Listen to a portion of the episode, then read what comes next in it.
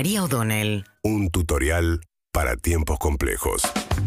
Bueno, hoy publica en la tapa del diario La Nación el columnista Carlos Pañi una carta eh, que se hizo pública en realidad a través de los mecanismos del propio gobierno que desde el Ministerio de Salud y Presidencia le enviaron documentación al Congreso cuando el Congreso empezó a investigar y a hacer preguntas acerca de cómo fue la compra de vacunas a los distintos proveedores y cuáles fueron las negociaciones que están detrás de esas compras. Lo que publica hoy eh, Carlos Pañi, que estaba en manos de los diputados y se filtró de esta manera, es una carta de Cecilia Nicolini. Cecilia Nicolini es una asesora muy cercana al presidente de la Nación, estudió en Harvard, vivía en Estados Unidos y a pedido de Alberto Fernández cuando Alberto Fernández asume la presidencia, se vino a la Argentina a trabajar como asesora de Alberto Fernández en Casa Rosada. Y rápidamente, cuando vino la pandemia, una de las funciones que le asigna es negociar la compra de vacunas junto con eh, Carla Bisotti, la ministra de Salud, antes con Ginés González García. Es un poco, y cuando es la que viaja, la que tiene muchas conversaciones. ¿Qué pasó?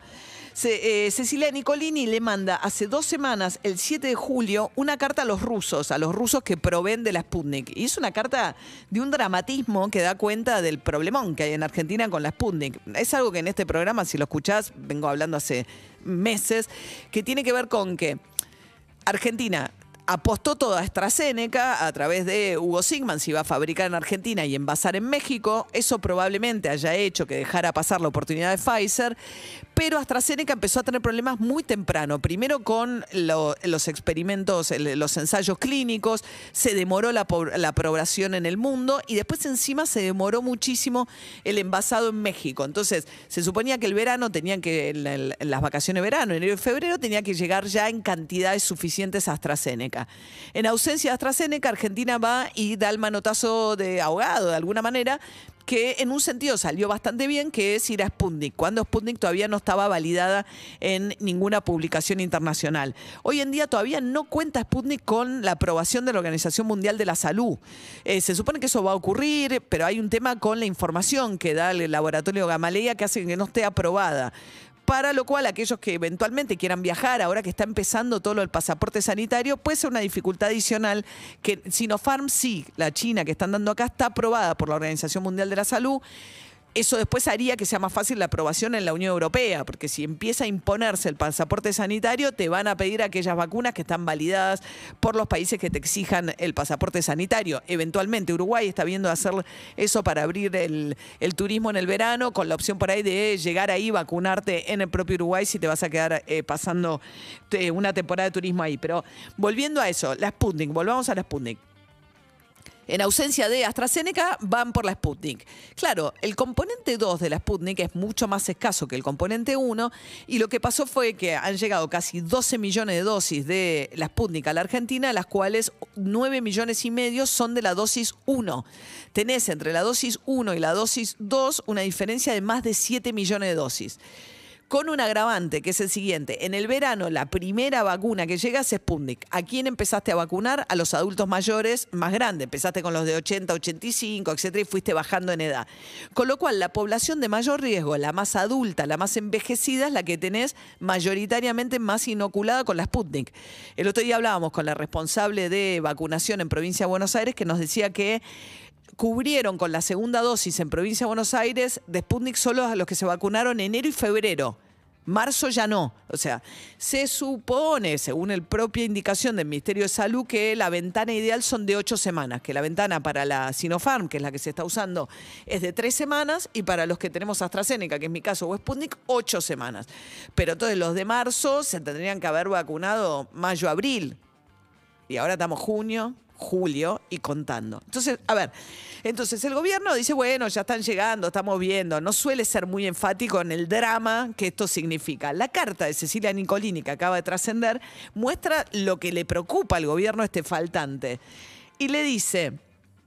Cecilia Nicolini a este ruso, que es el encargado, la mano derecha del encargado del Fondo Ruso de Inversión Directa. Le dice, eh, Urgentemente necesitamos algo del componente 2, le escribe el 7 de julio. Esto es hace tres semanas, ¿no? Le dice, urgentemente necesitamos algo del componente 2. A estas alturas, todo el contrato está en riesgo de ser públicamente cancelado. Nosotros entendemos el faltante y las dificultades de producción de algunos meses atrás. Pero ahora, siete meses después, estamos todavía muy atrás, le escribe Nicolini al ruso. Mientras estamos empezando a recibir dosis de otros proveedores en forma regular, con cronogramas que se cumplen. Le está diciendo los chinos, me están entregando en tiempo y forma. De AstraZeneca no se podría jactar de eso. Le dice, le pedimos además a su equipo, le dice Nicolini al ruso, que comparta un protocolo para el uso pediátrico que nos permita ejecutar un estudio acá. Pero todavía no recibimos nada, porque Argentina no tiene una vacuna aprobada para menor edad. Ahora seguramente, cuando la Sinopharm en China sí, entonces seguramente van a usar o la moderna que mandó este, eh, Joe Biden, el gobierno de los Estados Unidos, a la Argentina. Pero le está diciendo, usted me debe las dosis 2, no me las manda, puede estar en peligro el contrato por incumplimiento. Le está diciendo, le pedimos datos para lo menos de 18 años, tampoco nos lo dio. Después le pide con, esto es el 7 de julio, fue antes de que Richmond anunciara que iba a empezar a lotear acá y que, o sea, que habían dado bien los, eh, los resultados de las pruebas que habían hecho. Y ella revela que lo que estaban buscando que eso fuese el 9 de julio, el día de la independencia, que querían empalmar el anuncio con el 9 de julio, que tampoco se pudo dar. Em, ¿Qué más le dice Nicolini? Eh, eh, le dice, nosotros respondimos siempre haciendo todo lo posible para que Sputnik sea el mayor éxito, le dice Nicolini al ruso. Pero ustedes nos están dejando con muy pocas opciones para continuar peleando por ustedes y por este proyecto, con la idea de que Argentina fue bandera en el mundo de la propaganda, en el sentido de promocionar el uso de la Sputnik, aun cuando no estaba validada en otros países. Y como también mencioné una vez, estamos soportando persecuciones legales como funcionarios públicos debido a estas demoras. Ella le dice, nosotros los funcionarios que firmamos con ustedes, ahora somos, este, tenemos problemas legales por los incumplimientos que ustedes tienen. Bien, esto le escribe Nicolini, que, eh, bueno, eh, le escribe esta carta a este señor que se llama Braverman. Eh, esta carta que ahora se hizo pública muestra la verdadera dimensión del problemón que tiene Argentina con Rusia. Por un lado, le está agradecido porque también hay que saber que Rusia tiene vacunado al 14% de su población. O sea, Rusia va muy atrás con la vacunación, básicamente porque los rusos no se quieren vacunar porque son muy antivacunas y desconfían de las vacunas, pero le estuvo dando de la dosis 1 por lo menos Alberto Fernández mucho más de lo que estaba usando en Rusia. Bien, así que un pedido dramático, desesperado por parte de Nicolini, la asesora presidencial, a los rusos diciéndole, mándenme la dosis 2, esto es un problema, yo ya no puedo seguir bancando esta parada. Incluso le dice que están atrasados eh, con los experimentos con el uso de segundas dosis, de otras dosis, de otras vacunas, pero que la situación no da para más. Síguenos en Instagram y Twitter. Arroba Urbana Play FM.